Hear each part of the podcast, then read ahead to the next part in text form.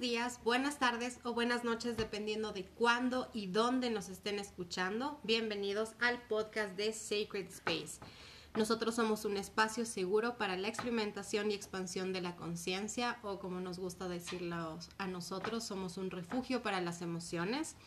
Bienvenidos a este nuevo episodio. Ramiro, Andrea, bienvenidas. Hola con todas y con todos, yo soy Andre y en este episodio vamos a presentarle a Ramiro, uno de nuestros cofundadores, y particularmente nos va a hablar sobre su proyecto de Quimera Warriors. Él ya nos va a contar un poco de qué se trata, pero a mí en lo personal me parece una propuesta increíble, súper interesante y que además aporta algo muy, muy importante a la exploración de la conciencia, que es nuestro foco de atención aquí en Sacred Space. Eh, así que sin más que decir, ¿Qué nos puedes contar sobre tu proyecto, Ramiro? Hola, ¿cómo están? Buenas tardes. Em, sí, bueno, eh, mi nombre es Ramiro, ya como han escuchado, yo soy cofundador junto con Angie y Andrea de Sacred Space. Eh, pero a título personal tengo esta, eh, este sistema, este proyecto que diseñé hace algún tiempo que se llama Quimera Warriors, que es una propuesta integrativa para hacer como una, un acercamiento para nosotros como personas súper citadinas y occidentales eh, de lo que son las eh, ceremonias chamánicas, ¿no es cierto? La utilización de enteógenos o plantas de poder dentro de un contexto ritual, pero hacerlo de una forma que sea más accesible para, eh, no sé, para las personas que un poco no tienen cero experiencia al respecto. Cero experiencia. Y también que tienen, con toda la razón del mundo, un poco de recelo, porque se oyen un montón de cosas fuertes, de que puede ser una experiencia muy que remueve muchas cosas. Entonces es eso, es como un, intento un diseño para hacer que esto sea algo más digerible y más cercano, eh, basándonos en la idea de que precisamente creemos que son experiencias que tienen mucho, mucho valor de crecimiento para las personas. Bien, eh, tengo un, millón de preguntas, pero voy a irme un paso atrás. Eh, tengo la dicha de conocerte desde hace más de una década. Full tiempo. Así que yo he visto, definitivamente nos hemos visto transformarnos el uno al otro. Y hay algo que para mí ha sido un, referente en muchos aspectos, que tú siempre has sido un emprendedor. En muchas cosas, ¿eh? En muchas cosas has sido un emprendedor, pero esta transformación y esta creación de Quimera evidentemente habla de un viaje personal, ¿no? Cuéntanos un poco cómo, eh, qué, cómo llegaste tú antes de que llegue Quimera. ¿Qué, qué fue, ¿Cuál fue tu camino antes de...?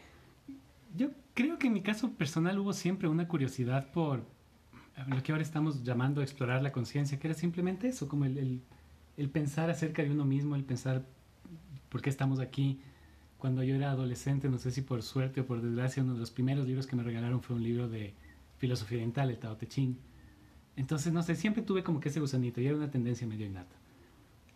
Luego en la época universitaria tuve como este periodo en el que todos atravesamos de crisis, en el que no nos encontramos y no sabemos qué vamos a hacer, que ahí fue tal vez esta etapa en la que tú mencionas de emprendedor, en que sí, estuve como emprendiendo en varias cosas, como metiéndome, me gradué de marketing, entonces tuve esa parte como más comercial por una temporada, eh, emprendiendo, pero dentro de todos los emprendimientos que hacía siempre había esta... Eh, como esta curiosidad, incluso en el nombre de los negocios que, poníamos o estas pequeñas eh, aventuras que empezábamos estaban vinculados a conceptos como filosóficos siempre. El justo medio fue tu primer bar, era un bar de cócteles, el justo medio. claro, el justo medio es, justo eso, ¿no? es uno de los conceptos centrales del budismo. Entonces siempre hubo esa, esa cosa en mí. Entonces ya luego de que dije, no, definitivamente lo comercial no es lo mío, yo no soy mercadólogo ni, ni administrador ni nada de eso Em, tuve la suerte de poder vincularme con una universidad para hacer una maestría en filosofía oriental precisamente y empezar a dar clases. Y yo creo que ahí fue en verdad como un como ese giro de timón que a veces nos, nos da la vida y que fue necesario para poder ya encasillarme más en lo que de verdad me, me, gustaba y me apasionaba, que era este tema de poder compartir y enseñar y más que enseñar, compartir, es el, el hecho de, haber, de poder contar a la gente las cosas que uno ha vivido, que uno ha pasado y hacer, eh, como acercar ese conocimiento a las personas, ayudar de esa forma con eso. Y, em, ok, entiendo cómo ha sido como tu camino hacia el viaje interior, pero el adicionar medicina ancestral o psicodélicos, ¿cómo es ese paso? ¿Cómo, si, si una persona, si tú creciste como una familia promedio del Ecuador, hay un montón de tabú que hay detrás de la temática que tú has elegido. ¿Cómo empezó para ti y por qué crees que es de verdad una buena herramienta? Porque ese es un camino. A ver, yo, yo tal vez la, la, primera cosa que voy a decir ahí es, eh, voy a dar como un paso atrás y voy a dejar súper en claro que eh, no es este interés, si tú quieres, por los enteógenos o por las plantas sagradas, no es un camino para todos. O sea, yo de ninguna forma soy estos como defensores locos que dicen esto es la experiencia más transformadora de la vida y todo el mundo debería hacerlo. Yo creo que son experiencias que tienen un potencial enorme de transformación, eh, pero que no todo el mundo, no todos los caminos son para todo el mundo. Entonces yo partiría por pedirle a la gente que se cuestione si es que de verdad tienen un interés y una curiosidad y una necesidad. Y si no, está todo bien. Hay un montón de otras formas de, de, de realizar este, este caminar, este explorar la conciencia que no implique el uso de, de, plantas ceremoniales. Pero ya dicho eso, sí creo que si una persona tiene, es muy común entre, las, entre los, los que practican esto, entre los indios, el hablar del llamado, que es esta curiosidad por, por ver de qué se trata el tema chamánico, el tema de las plantas y demás. Em, si es que hay una persona que tiene esta curiosidad por un lado y siente esta necesidad también como de indagar en alguna cosa de su vida que no esté funcionando y que necesite tener más claridad o tener algo de, sanación, perdón, de sanación al respecto o algo, em, la única forma de, o el primer paso, si ustedes quieren, es el empezar a buscar grupos que estén haciendo eso. Nosotros tenemos la gran ventaja aquí en Ecuador que estas prácticas ancestrales son eh, como constitucionalmente amparadas en nuestra ley, en nuestra constitución dice que este tipo de prácticas ancestrales deben ser respetadas y practicadas dentro de su contexto y demás. Entonces, en verdad lo que necesitan es encontrar un grupo que tenga personas eh, capacitadas, vamos a llamarlo así, que sepan lo que están haciendo eh, y que puedan empezar a compartir con ustedes esta experiencia. Porque en verdad es eso, son experiencias que se comparten, no es algo que, que ustedes van y como que el, el chamán o el taita les hace atravesar algo, Ustedes simplemente asisten a una experiencia que se comparte en un grupo y es en verdad esta dinámica, esta experiencia y la acción en sí de las plantas de poder lo que tiene los efectos. Entonces, yo creo que esa es la mejor forma de empezar, es el empezar a vincularse con grupos que estén practicando esto. Yo tengo una, una pregunta y es específica porque parte de una historia que tú me contaste una vez, eh, de la primera vez que se te cruzó por la mente o que tú te enteraste de, la existencia de estas plantas o de, estas sustancias. Y quería que nos cuentes un poquito cómo empieza esta curiosidad para ti. O sea, cómo se ve esa curiosidad en ti cuando tú todavía no sabías nada. no, sabía, no, no, sabía nada de las plantas, no sabía nada del mundo. yo, yo soy una persona un poco rara en algunos aspectos, pero en este particular, la, la anécdota a la que está haciendo alusión Andrea es cuando yo tenía como seis años, era súper chiquito me acuerdo que dio en televisión nacional una película que era de producción alemana de un, eh, una familia que viajaba, eh, venían acá a Sudamérica y al rato que el avión estaba sobrevolando por la parte de la selva, el, el avión sufre un desperfecto, se cae y mueren todos menos el niño. Y este niño termina siendo criado por una tribu en, en la Amazonía. Y años después, un familiar de este chico se entera que en la Amazonía había un, o sea, dentro de esta tribu, había una persona como súper blanca y de ojos azules y de cabello rubio y él dijo, pucha, puede que sea el hijo de mi tío que falleció en esta, o de mi, de mi hermano que falleció en esta expedición y, y, tengo que ir a buscarle y encontrarle y ver si es. Y claro, esta persona llega, se encuentra, en verdad sí había sido el sobrino y toda la cosa, pero dentro de todo este, esta búsqueda y esta aventura que se arma con, con esta persona, a él eh, em, los, los, nativos, las personas de esta tribu, le hacen una ceremonia con una planta sagrada, con una planta de poder que eh, no era ayahuasca propiamente, era, si no me equivoco, yopo, porque era algo que se inhalaba por la nariz, que le, soplaban a la nariz de esta persona.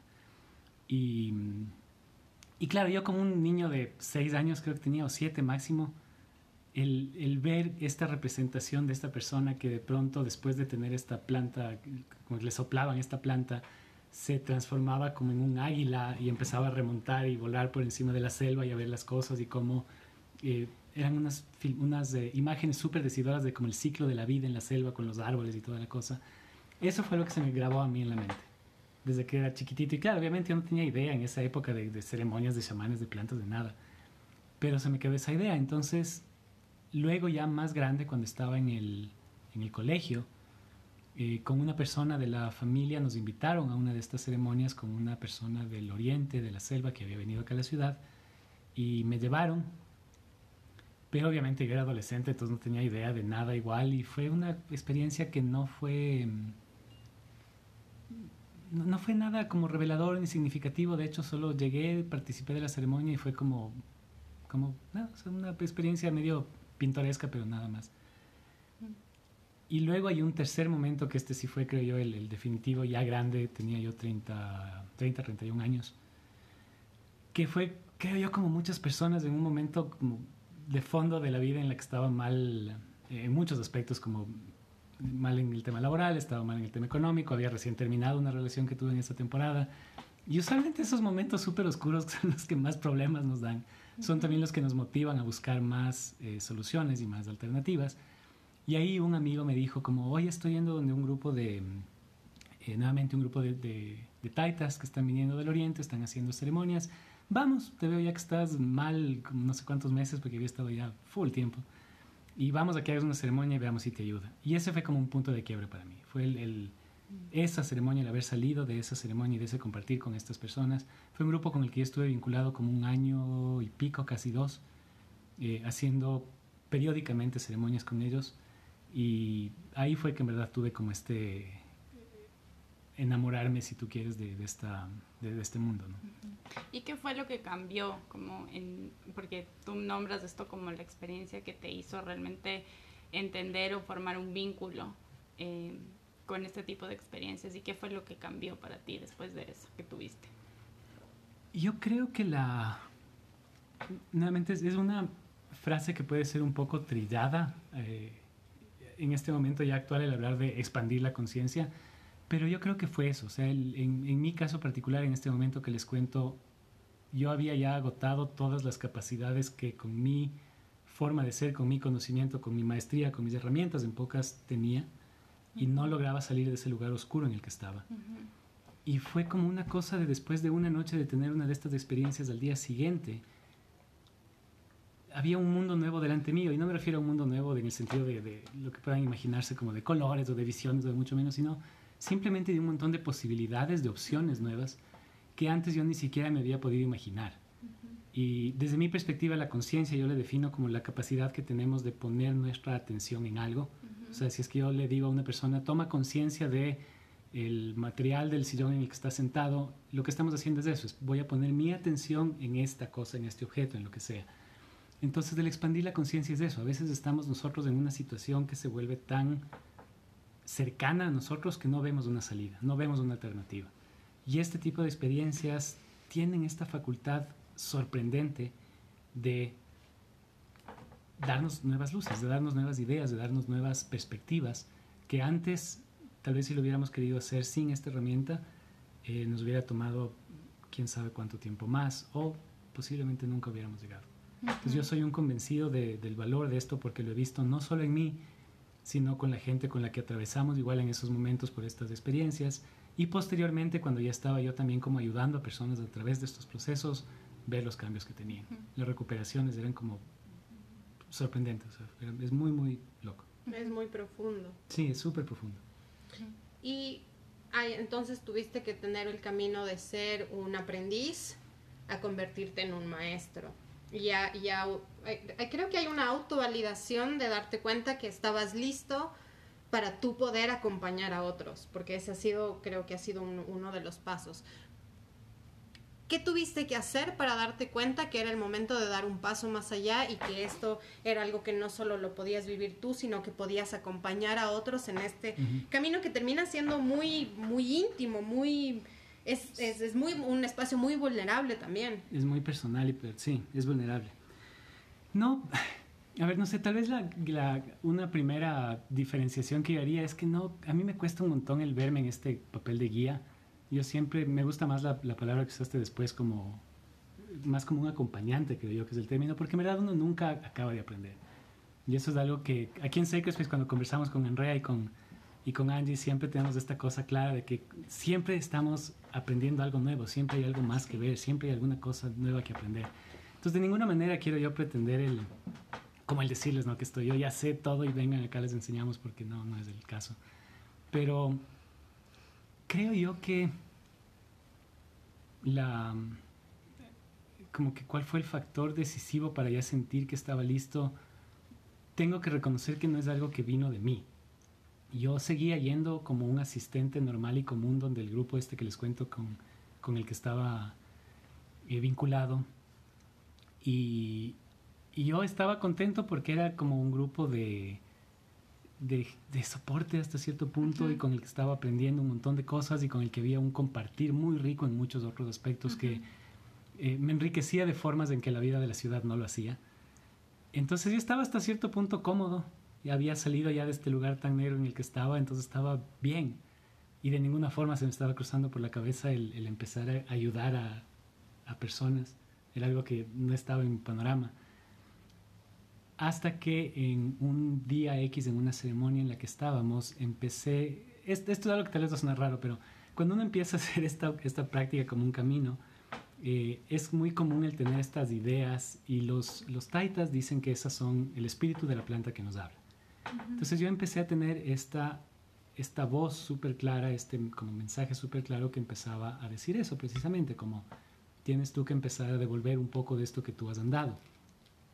Y obviamente yo pensaba que eso era como alguna cosa en mi cabeza que me estaba inventando, que estaba queriendo dármelas de, de de, del muy duro. Dármelas del muy duro y yo mismo me censuraba y decía, como esto ni a bala es posible, yo no voy a meterme a hacer esto, estoy metiéndome en camisa de 15 varas y no va a pasar. Y eso se repitió como por unas dos o tres ceremonias hasta que después de eso el, el, el taita con el que hacíamos los, las ceremonias nosotros, cuando ya se terminó, al día siguiente me llamó a, hablar a un lado em, y me dijo eso, me dijo como Ramiro, desde hace algún rato estoy viendo que la planta está diciendo esto y tú no estás haciendo caso. Entonces tienes que volar del nido. Y, básicamente aquí ya has hecho todo lo que tienes que hacer, has aprendido lo que tienes que aprender y no sé cuál es tu siguiente paso, pero aquí siempre van a estar las puertas abiertas si tú quieres, pero ya no hay mucho que tengas que hacer.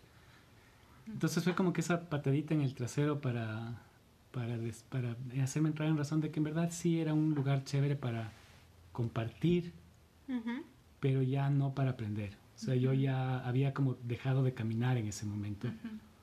Y tuve que hacer eso, como salir y buscar un camino, salir y buscar qué hacer y salir a buscar cuál era el siguiente paso que me tocaba dar. Pero sí, no, de ninguna forma es algo que nació de mí. De hecho, yo pasé full tiempo en negación de no quiero salir de aquí, esto es súper bonito. Pero sí. A mí me gusta esto que, que dices acerca de como el aprender, porque mm, sí pienso que llegan como estos momentos en los que a veces el siguiente paso de aprender tiene que ver con aprender del otro. Y mucha gente, yo sé, esta es como mi perspectiva más como de la psicoterapia, pero es como que las personas que están trabajando del otro lado están aprendiendo full de lo que hacen con sus consultantes o con la gente a la que acompañan en estos procesos. Tanto que incluso son cosas que hablan también eh, de ti, de cosas muy íntimas y de cosas muy personales. Y a mí esto me pasa un montón como con, con, la gente con quien trabajo porque a veces me veo como muy reflejada en esas emociones que tienen o llegan a conclusiones acerca de cosas que a mí también me pasan o cosas sobre las que yo también me pregunto que se vuelven una herramienta para mí. Entonces yo creo que esto es como súper, es una cosa súper linda. Sí, es, es muy cierto. A eso, justo, justo a eso es lo que me refería cuando les decía que yo creo, mi perspectiva es que este, estos procesos que nosotros hacemos en verdad son, la palabra que a mí me gusta más que guía son un acompañamiento, porque la experiencia de cada persona es valiosa y cada persona tiene algo que aportar en algún ámbito. Entonces, si bien es cierto que, como decía André, es psicóloga, entonces ella ve mucho esto en su terapia, la gente llega donde ella eh, buscando su, su, su guía, su ayuda, su consejo en X tema. Pero siempre pasa cuando uno termina involucrándose y ayudando a alguien que en ese proceso de conocer a esa persona uno se da cuenta que esa persona en cambio tiene un montón que aportarle a uno en otras áreas y tiene otros puntos de vista y otras reflexiones. Entonces es, eh, yo me acuerdo cuando hace unos años mi padre murió y ahí las personas con las que estábamos trabajando, eh, que cuando eran ya mayores y habían pasado por momentos similares, a veces tenían estas frases que decían que se relacionaban con mi situación. Y claro, es, es justo lo que dice Andrea, ¿no? Uno acaba aprendiendo a veces de los eh, de las personas que vienen buscando ayuda de uno, uno acaba aprendiendo de ellos a veces igual o más. Entonces sí, eso es, es muy, muy cierto. Y con respecto a tu proyecto, eh, evidentemente has intentado, algo que, que, tú lo has comentado varias veces, es que intentas unir la tradición como toda esta oriental que evidentemente te toca, uh -huh. eh, todo lo que eres tú por donde naciste, que es toda esta medicina ancestral, es la, la forma como más eh, primitiva de nosotros de conectarnos con algo más, uh -huh. Pero que naciste y que estás vivo en el 2020. Entonces, como que. y en medio de una ciudad, en medio de edificios, en medio de esta selva, pero ahora de cemento. ¿Cómo fuiste uniendo estas piezas para crear esto que es Quimera? Pero específicamente quiero que nos hables sobre las armonizaciones, porque creo que ahí es donde tú lograste unir estas tres uh -huh. cosas muy importantes en, un, en una experiencia. Uh -huh cuéntanos un poco de eso, porque creo que esa es una, para el que nunca lo ha hecho y le da algo de curiosidad, pero tampoco es que quiere irse y meterse con los taitas, uh -huh. ¿cómo funciona? Ya, el, a ver, eh, en este proceso, ya después de que, de que un poco alentado por, por el consejo del, del, taita con el que estaba en esa época y por lo, el consejo del, del espíritu de la planta en sí, empiezo a meterme a aprender algún una cantidad de herramientas complementarias para poder, en verdad, para poder vislumbrar qué es lo que, qué es lo que tenía que hacer, cuál era el siguiente paso, porque yo solo sabía que tenía que empezar a moverme y hacer algo, pero no sabía para dónde ir. Entonces, en todo ese caminar, obviamente terminé mi maestría, eso creo yo que siempre ha sido uno de los pilares fundamentales en mi concepción del mundo, es la filosofía oriental, es algo a lo que le tengo mucho, mucho cariño. Y luego hice también una, eh, una maestría en hipnosis, eh, aprendí PNL, entonces estuve haciendo como otras herramientas ya más de... Me certifiqué igual como terapeuta en terapia cognitiva conductual y eran cosas para... Yo les veía como herramientas que iba a poder usar en el trato con la gente para ver de qué manera ayudar. Pero igual dentro de ese, de ese andar y de ese caminar y toda la cosa, eh, en un momento, en un punto tuve que reconocer que había un montón de ideas y de cosas que quería hacer y para las que simplemente no tenía el conocimiento, no tenía el tiempo, no tenía la plata a veces para poder estudiar, o sea, solo habían cosas en las que yo solo no podía solventar. Y una de esas cosas que es lo que mencionas Angie es este tema de las armonizaciones. Uno de los componentes más importantes que hay dentro de una ceremonia es la parte, a falta de un mejor término, vamos a llamarle la parte vibracional entonces, una vibración puede ser el canto de los taitas, por ejemplo, pero también puede ser cualquier otro tipo de música o de sonido o de cosa que se use. Entonces, eh, si es que alguno de los que nos están oyendo tiene curiosidad, ustedes van a ir algún rato donde, si es que van, o si es que tienen la suerte de poder ir, digamos, donde tres o cuatro grupos distintos que hagan esto, ustedes van a notar que cada taita, en cada uno de sus idiomas, en cada una de sus lenguas, tienen distintos sonidos, distintos ritmos, distintas formas de llevar pero siempre hay este común denominador del sonido, de lo importante que es el sonido para atravesar la experiencia. Entonces, eh, dentro de eso empecé a, a, buscar qué se podía hacer y tuve la suerte de encontrarme con eh, una amiga, más bien dicho, me recomendó a una conocida de ella, que eh, era una persona que había estudiado precisamente terapia del sonido, sonoterapia. Y con ella hicimos unos primeros em, ensayos como para para probar, ¿no? O sea, yo siempre primero lo pruebo conmigo, las ideas que tengo antes de, de, nada. Y lo que hicimos fue eso, como una pequeña ceremonia en la que en lugar de estos cantos de, eh, de los taitas, que era lo tradicional que se hacen -huh. en ceremonias de medicina, hayan estos otros sonidos más, eh, como más orientales, como los cuencos tibetanos, como el gong, como tambores, ese tipo de cosas. Y fue una experiencia increíble. Fui, me acuerdo que la primera vez que fuimos me acompañó Andrea eh, y luego de eso lo hicimos también con Angie y luego ya lo, cuando ya más o menos vimos que funcionaba la cosa y que era un concepto sólido, lo abrimos e hicimos, el año pasado tuvimos, ¿tres o cuatro fueron? Cuatro. Cuatro, ajá. Eh, y todas las experiencias con las personas que estuvimos fueron increíbles, o sea, hubo un, un feedback muy, muy, muy positivo y lo que a mí en verdad me llenó más fue este detalle o este hecho de que las personas que asistieron pudieron tener una vivencia muy enriquecedora, eh, a veces viendo partes de su experiencia o de su vivir que les provocaban cierto conflicto y que ese momento, gracias a esa experiencia, lo lograron integrar o por lo menos verle ya sin que les produzca un conflicto y integrarlo de cierta forma.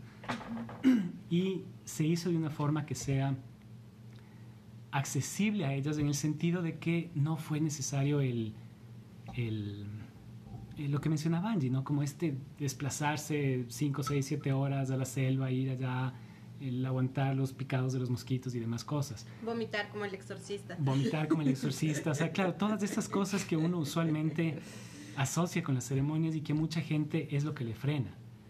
Eh, eso sin quitar el valor de estas ceremonias, ojo, porque yo sí creo que el atravesar este tipo de ordalías, este tipo de retos, este tipo de cosas súper fuertes, tiene un valor y cumplen una función. Y yo sí le recomiendo a, un cierto grupo de personas que están en necesidad de una experiencia de este tipo que lo atraviesen, porque el atravesar esa cantidad de problemas y de retos es en verdad en donde va a estar su sanación. Entonces, indudablemente, el, el hecho de ir a la selva y de meterse una temporada ahí, y de hacer estas tomas como 100% de la forma tradicional tiene un valor. Eh, pero hay un porcentaje muy, muy grande de gente, yo me atrevo a decir un 70-80% de gente, que puede beneficiarse de una forma muy, muy, muy grande para una cantidad súper grande de problemas, haciendo estas otras, eh, este otro tipo de actividades que son eh, un poco como más adaptadas para las necesidades de personas que son eso, como más contemporáneas, más de ciudad, que tal vez tienen limitantes tanto de dinero como de tiempo. Eh, y eso, eso básicamente es como una... Aparte también este, esta idea actualmente, gracias a Dios, al fin se están empezando a rescatar el valor de estas, eh, de estas plantas como desde una perspectiva terapéutica. Uh -huh. Entonces ya hay toda una cantidad de estudios y se está haciendo en Estados Unidos y en Europa aplicaciones de estas plantas. Se utiliza ayahuasca, se utiliza San Pedro, se utilizan hongos en universidades con fines terapéuticos, allá de psicoterapia. Son procesos de psicoterapia tradicional formales que están ayudados por este tipo de medicinas, que serían imposibles de realizar en un contexto de selva. Entonces, a mí me, emociona un montón esto, el ver la cantidad de, eh, cantidad de puertas que se están abriendo por este lado, tanto a nivel tradicional de las ceremonias normales como de aplicaciones académicas más contemporáneas. Y creo que es un gran, gran momento para estar vinculado a toda esta, a toda esta escena. Yo creo que esto es súper interesante y un poco como desde la perspectiva de lo que yo he podido ver, eh, en realidad es cuando tú estás haciendo psicoterapia específicamente con una persona, tú puedes confrontarle con ciertas ideas y puedes como hacer el papel de que esta persona tal vez mire ciertas cosas que no se, que no se pueden ver a simple vista porque está como sumergido en su perspectiva pero llega un momento en el que la gente naturalmente empieza a resistir cosas que chocan con sus creencias. Y en ese momento la psicoterapia se vuelve, eh, o su rango o su campo de acción se, se vuelve limitado, uh -huh. en la medida en cuánto se puede confrontar estas creencias uno con un, con un paciente. Y claro que ahora eh, te ofrece un montón de herramientas que podrían llevarle a la persona a hacer esa confrontación, pero lo que tú dices es cierto, este tipo de experiencias eh, aceleran ese proceso y te llevan a lugares que de lo contrario pudiste haber llegado, pero te iba a tomar como mucho más tiempo. Uh -huh. Porque es muy difícil hacer el ejercicio como de confrontarse a uno mismo y al mismo tiempo valorarse a uno mismo. O sea, como que en ese equilibrio hay una dificultad para, para hacerlo solo. Uh -huh. Y cuando tú estás eh, acompañando a una persona que está poniendo una resistencia, también tiene que existir cierto respeto a que si no quiere cambiar esa perspectiva también es válido. Claro. Pero este tipo de experiencias te, te dan como una evidencia, o sea, evocan una emoción que tú individualmente ya no puedes negar. No es que vas a decir mi terapeuta dice. terapeuta dice que esto me pasa. No, en realidad tú te das cuenta con tus palabras, con tu, con tu manera de percibir, mejor que cualquier otra persona. Sí, eso es completamente cierto. Para una persona que está escuchando este podcast, está escuchando porque alguno de nosotros se lo, recomenda, se lo, se lo recomendamos tal vez, y está pensando en, esto es una droga. ¿Qué es? ¿Cuál es?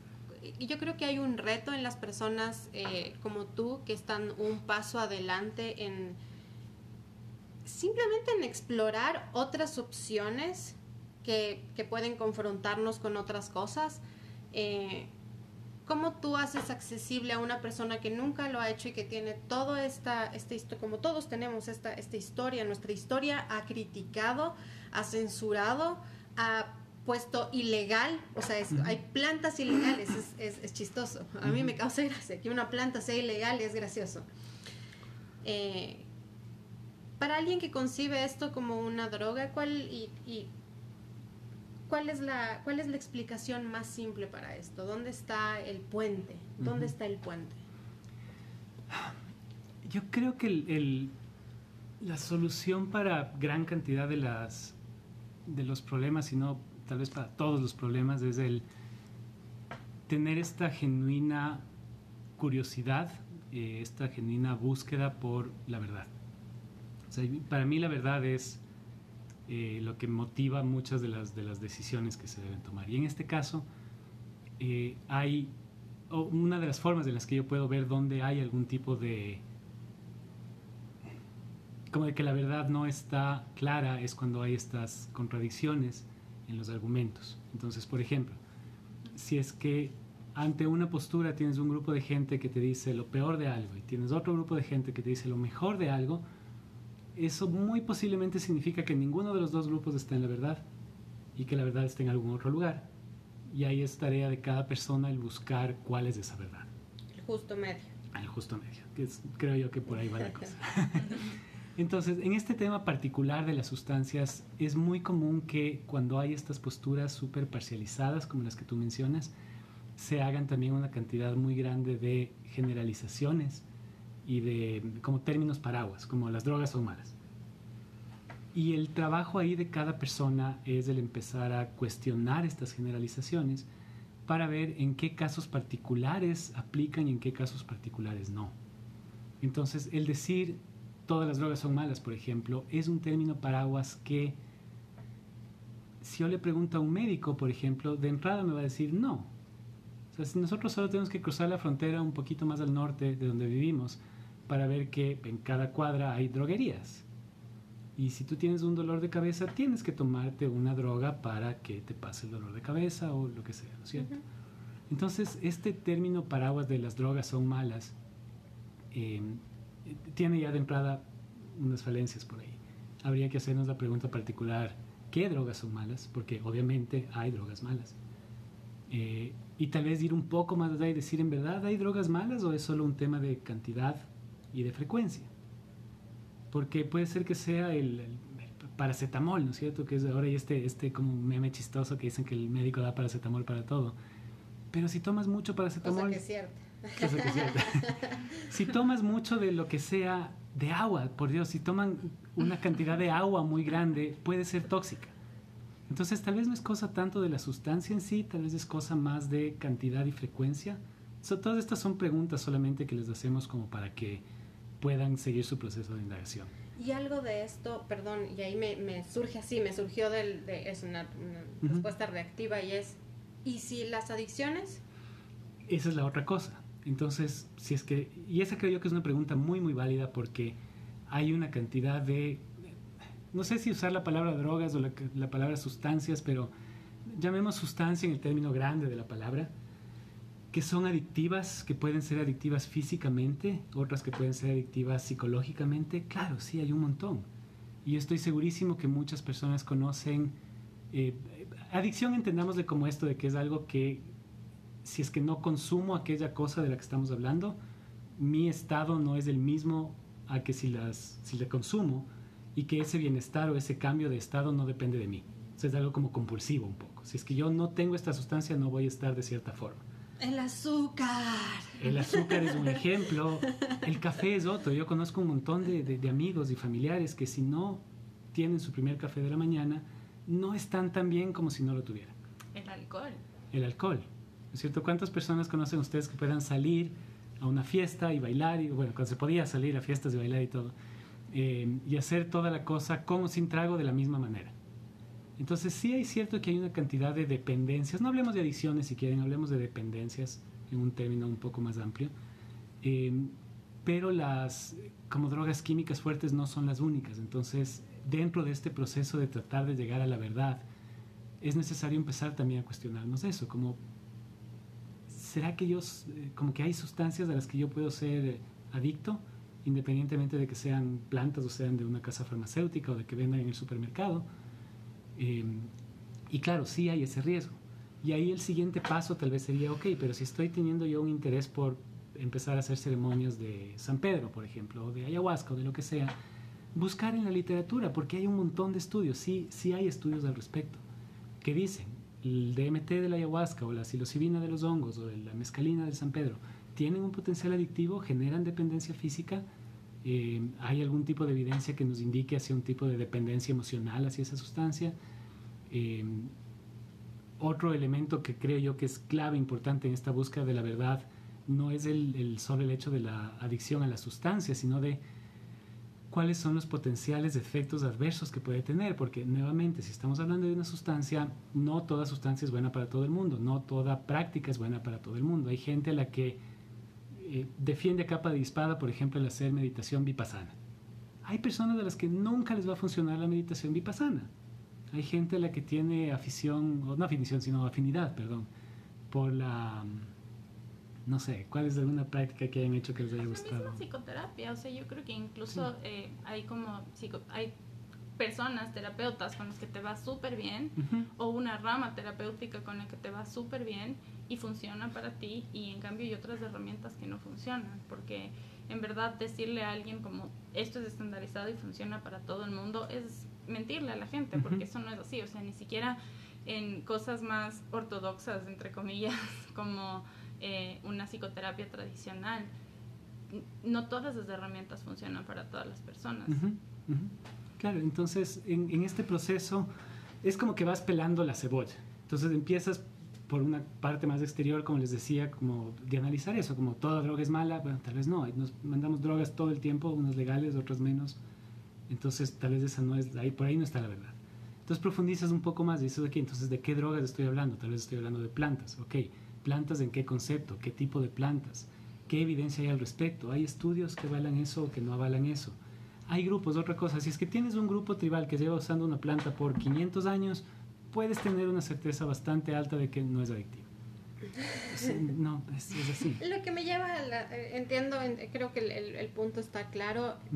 en, dentro de Quimera y dentro de, tu, dentro de tus métodos, ¿cuáles son las medicinas que, que tú eliges para, para, hacer esta exploración? De todas las, entendiendo que hay muchas que puedes, tienes que investigar y todo eso, ¿cuáles son las que tú usas. Y en el caso de las armonizaciones que nos contaste un poco cómo funciona en sí, eh, hay sonido, hay plantas, cómo funciona, cuéntanos un poco de eso. Como, les contaba al inicio, Quimera eh, nace como un poco esta, o parte de la, de la forma fundamental en la, que, la se concibe Quimera es como esta idea de unir personas que tienen distintas habilidades y distintas herramientas eh, y de hecho, a ver, un poco tal vez ahí les puedo hablar de la quimera. La quimera es eso, la quimera es un animal mitológico, ¿no es cierto?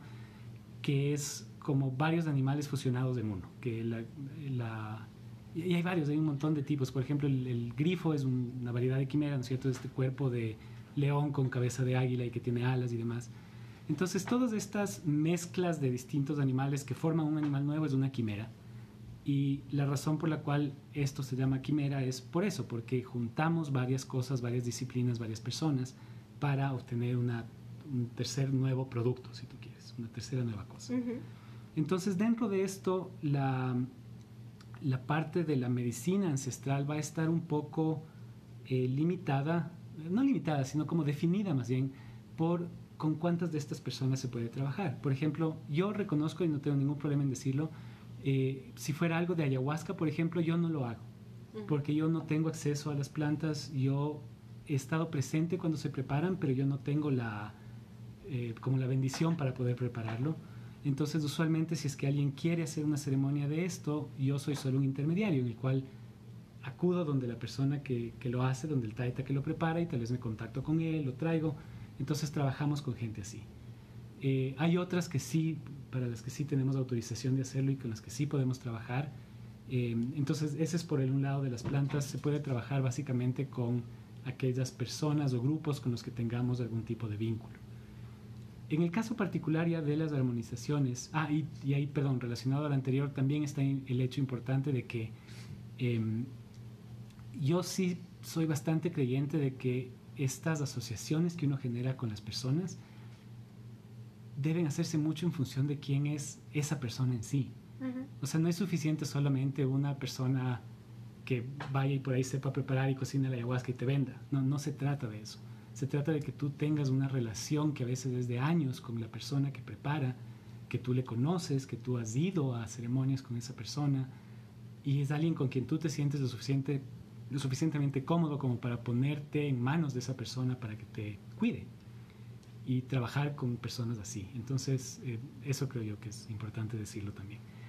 Y de ahí cuando ya vinculamos con, por ejemplo, en el caso del sonido, es el encontrar a profesionales, ¿no es cierto?, que estén capacitados en, las áreas de cada uno. Entonces, en el caso del sonido, por ejemplo, tenemos a esta persona con la que colaboramos, que es una sonoterapista increíble. Él estudió en México, es parte de un instituto, de una organización que funciona a nivel mundial, las sedes en, Alemania.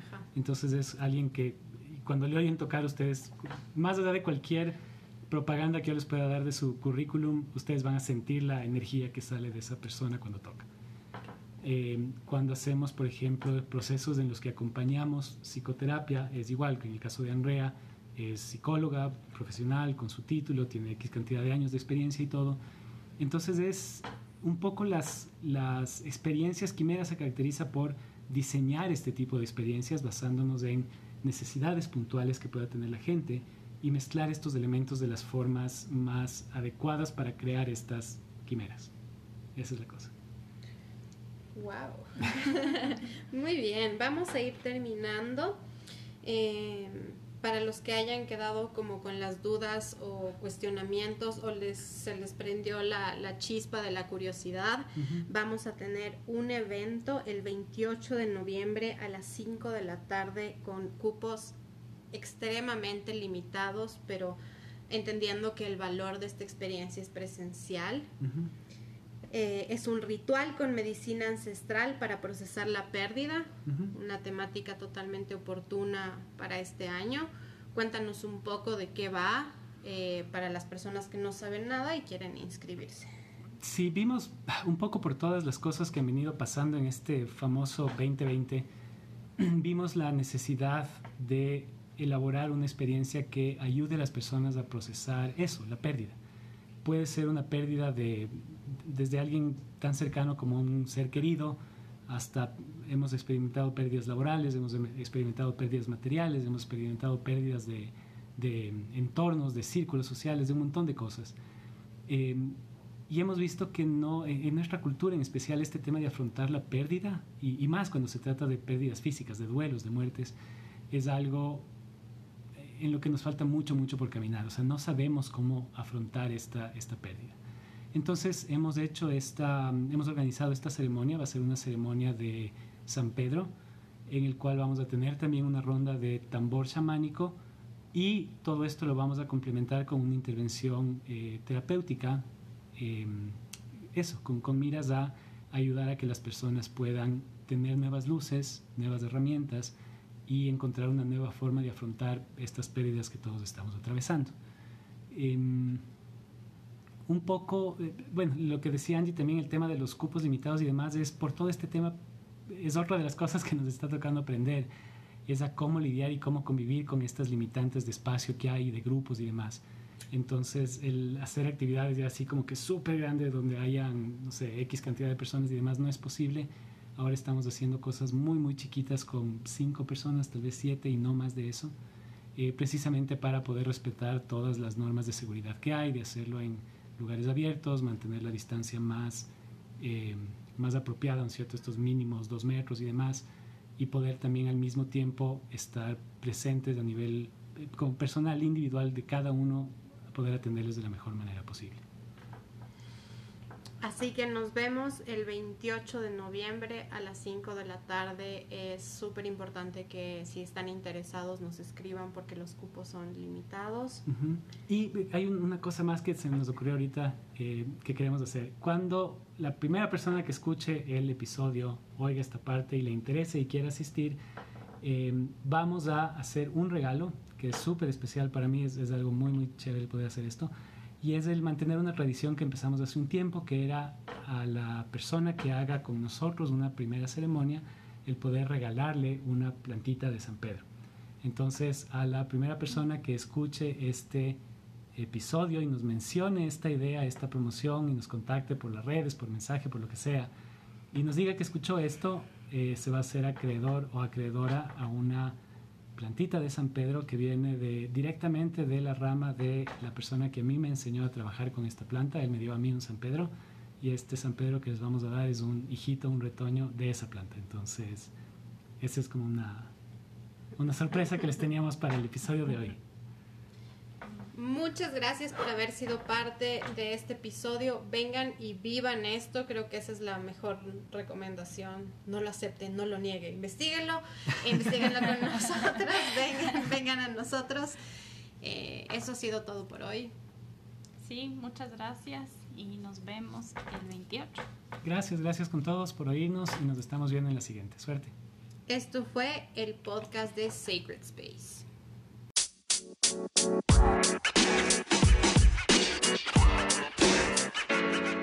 man. You know, man.